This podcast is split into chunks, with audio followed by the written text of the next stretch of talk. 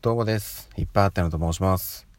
えー、本日は7月の31日土曜日ということで、今日仕事に行かれる皆様、頑張ってください。いつもお疲れ様です。えー、今日はね、7月最終日ということで、土曜日、私はお休みなんですけれども、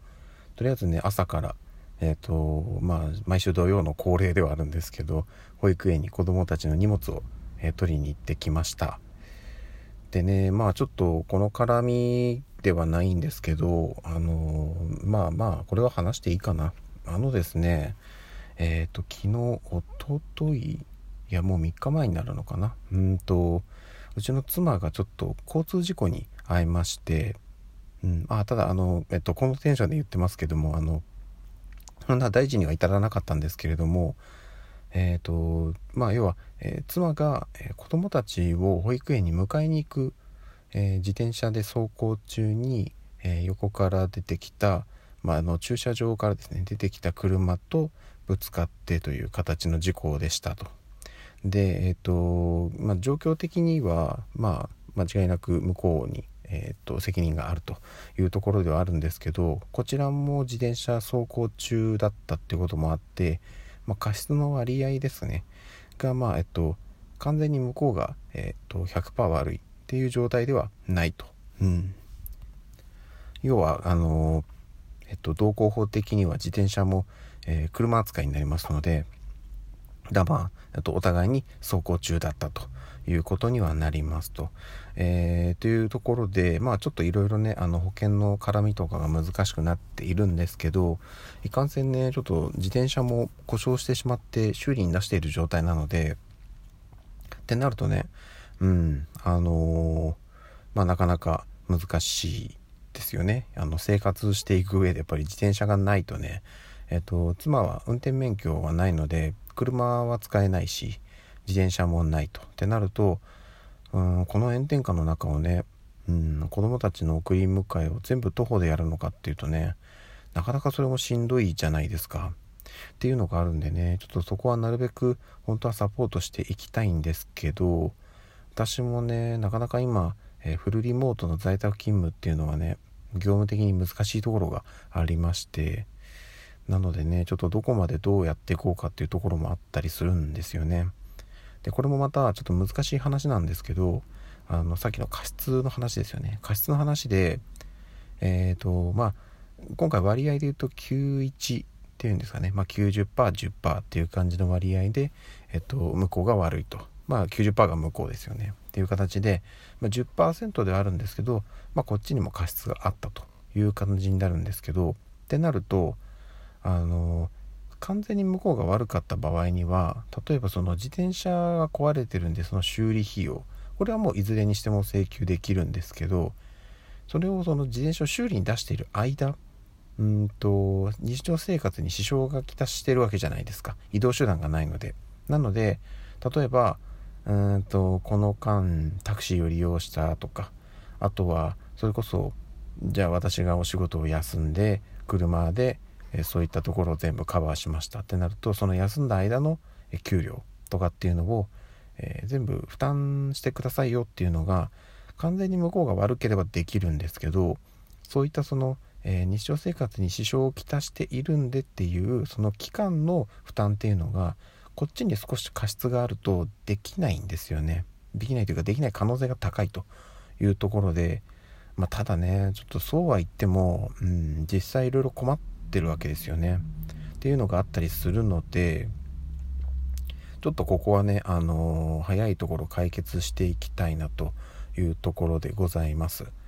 でね、うん、なんかね、難しいところなんですけどね。いや、でもやっぱり、うん、まあまあやむを得ないのかなっていうのもちょっとあったりはします、まあ、ただねあのこれで、まあ、泣き寝入りじゃないですけど言われるがままはい分かりましたってわけにもいかないので、うん、こっちだってね生活ありますから。なのでちょっとここは真剣に話し合っていきたいなというふうに思っております。はい。すいません。ちょっと冒頭から重たい話になっちゃいましたが。あとねすいません。全然関係ないんですけどそれと。あの先ほどその子供たちの荷物を取りに行った帰りにローソンに寄ってちょっと私はアイスコーヒーを買おうと思ってローソンに寄ったんですけどなんとですね今あの九州沖縄フェアというのをこれもしかして全国のローソンでやってるのかな？うちの地元だけじゃないと思うんですけどやってましてフェアを。であのそれこそ沖縄そばとかチンスコーとかあと沖縄のお酒とかねいろいろ売ってたんですよ。沖縄のお酒といえばワッタですよね。ちょっとここ最近何度かご紹介してるんですけども。でですね私あのえっとリラックスシークワーサーと雪塩シークワーサーとレモンレモンとパッションフルーツかなっていう4つの味はえっとこの前あの沖縄のなんかアンテナショップみたいのに行った時に4種類全部買ったんですよ。でよっしゃ全部揃ったと思ったんですけどなんとその九州沖縄フェアに知らないやつがいたんですよね。びっくりしました。それがですね今ちょっと手元にあるんで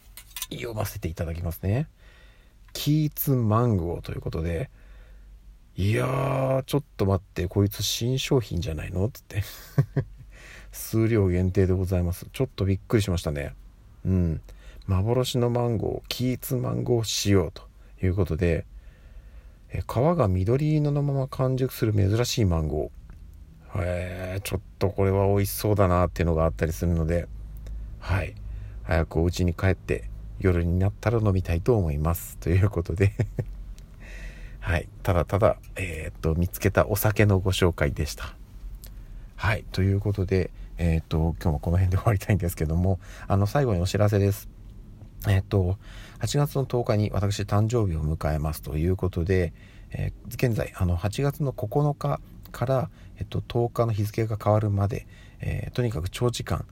このラジオトークでライブ配信をやろうというのを企画しております。えっ、と、現在延長チケットをね、何枚か保有してるんですけど、この後、うんと当日までの間に行ったライブ配信で万が一あの延長チケットを追加でいただいたらとにかく手元に持っている延長チケットは全部消費して、